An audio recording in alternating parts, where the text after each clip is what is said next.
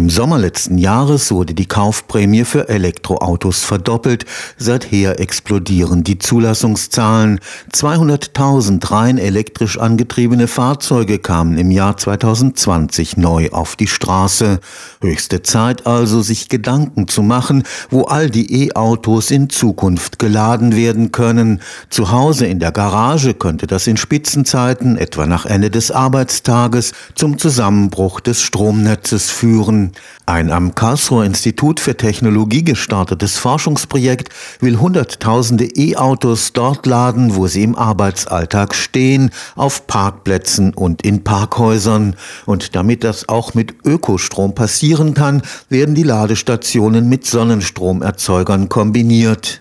Im Rahmen des vom Bundeswirtschaftsministerium geförderten Scale-Projekts wird auf einem Großparkplatz der Firma Bosch ein Demonstrator entstehen. Man kann das tatsächlich bis zu einigen Hunderten oder Tausenden Ladeplätzen hochskalieren. Gerade wenn man jetzt an Firmenparkplätze denkt, bei der Firma Bosch, die rechnen mit vielen kleinen Ladepunkten. Also wenn jemand dort früh zur Arbeit kommt, dann hat er sehr lange Zeit, sein Fahrzeug aufzuladen. Man fährt durchschnittlich 50 Kilometer zur Arbeit, da braucht man ungefähr 10 Kilowattstunden Energie. Und genau diese 10 Kilowattstunden muss man dann im Laufe des Arbeitstages laden. Und wenn aber Fahrzeuge kommen, die eben einen höheren Bedarf haben, kann man auch Schnellladepunkte hier integrieren. Professor Mark Hiller ist Experte für Leistungselektronik am Elektrotechnischen Institut des KIT.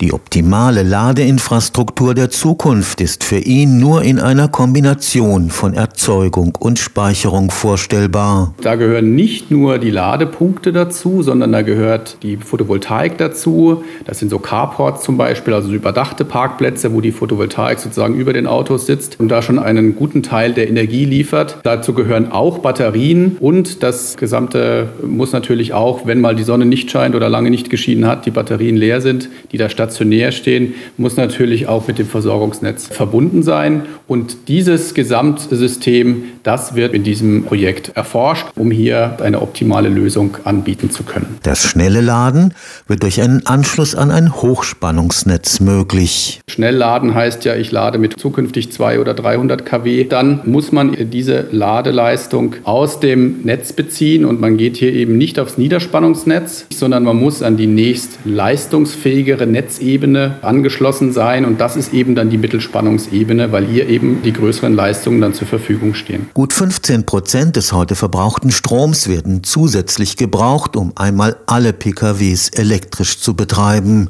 Ein Parkplatzladesystem könnte die Verteilung ohne Netzzusammenbrüche möglich machen. Wenn man den ganzen Pendlerverkehr mit einbezieht, also bei großen Firmen, auf großen Parkplätzen, bei großen Arbeitgebern, dann ist das schon ein ganz wesentlicher Teil des Energieaufwands, den man eben hat. Das Scale-System nutzt sogenannten DC-Strom, das heißt Gleichstrom. Die Vorteile sind, dass man eine Gleichstromverteilung effizienter aufbauen kann, dass man auch teilweise weniger Leitungen dafür braucht und dass man weniger Energiewandlungsstufen braucht. Die Batterien zum Beispiel, das ist ja ein Gleichspannungsspeicher, da Batterie hat hier immer eine Plus- und eine Minusklemme, also das ist Gleichspannung Photovoltaik, eine Solarzelle ist auch eine Gleichspannungsquelle, sodass man hier es deutlich einfacher hat, diese ganzen Erzeuger- und Speichersysteme miteinander zu kombinieren. Hinzu kommt, dass auch, gerade wenn man an große Leistungen denkt, auch mit DC geladen wird. Große Ladeleistungen, die über 22 Kilowatt hinausgehen, da werden die Fahrzeuge auch mit DC geladen. Das heißt, auch hier ist eine einfachere Integration möglich. Die Kombination mit lokaler Photovoltaik trägt auch zur Senkung der Kosten bei. Wenn ich jetzt so eine Anlage mir anschaffe als Firma Bosch, bleiben wir bei dem Beispiel, die sind ja da auch Projektpartner, dann wird die Anlage natürlich so ausgelegt, dass ich möglichst wenig Energie beziehe aus dem Netz, also von meinem Energieversorger. Und ich baue ja auch immer zusätzliche Erzeugungskapazität dazu, Stichwort Photovoltaik, das ist Bestandteil des Konzeptes. Ich baue auch Speicher hinzu. Also insofern ist das schon für den Betreiber Betreiber dieser Anlagen eine nicht unerhebliche Investition, aber natürlich mit dem Ziel, dass er im Prinzip Energie einspart und weniger beziehen muss. Stefan Fuchs, Karlsruher Institut für Technologie.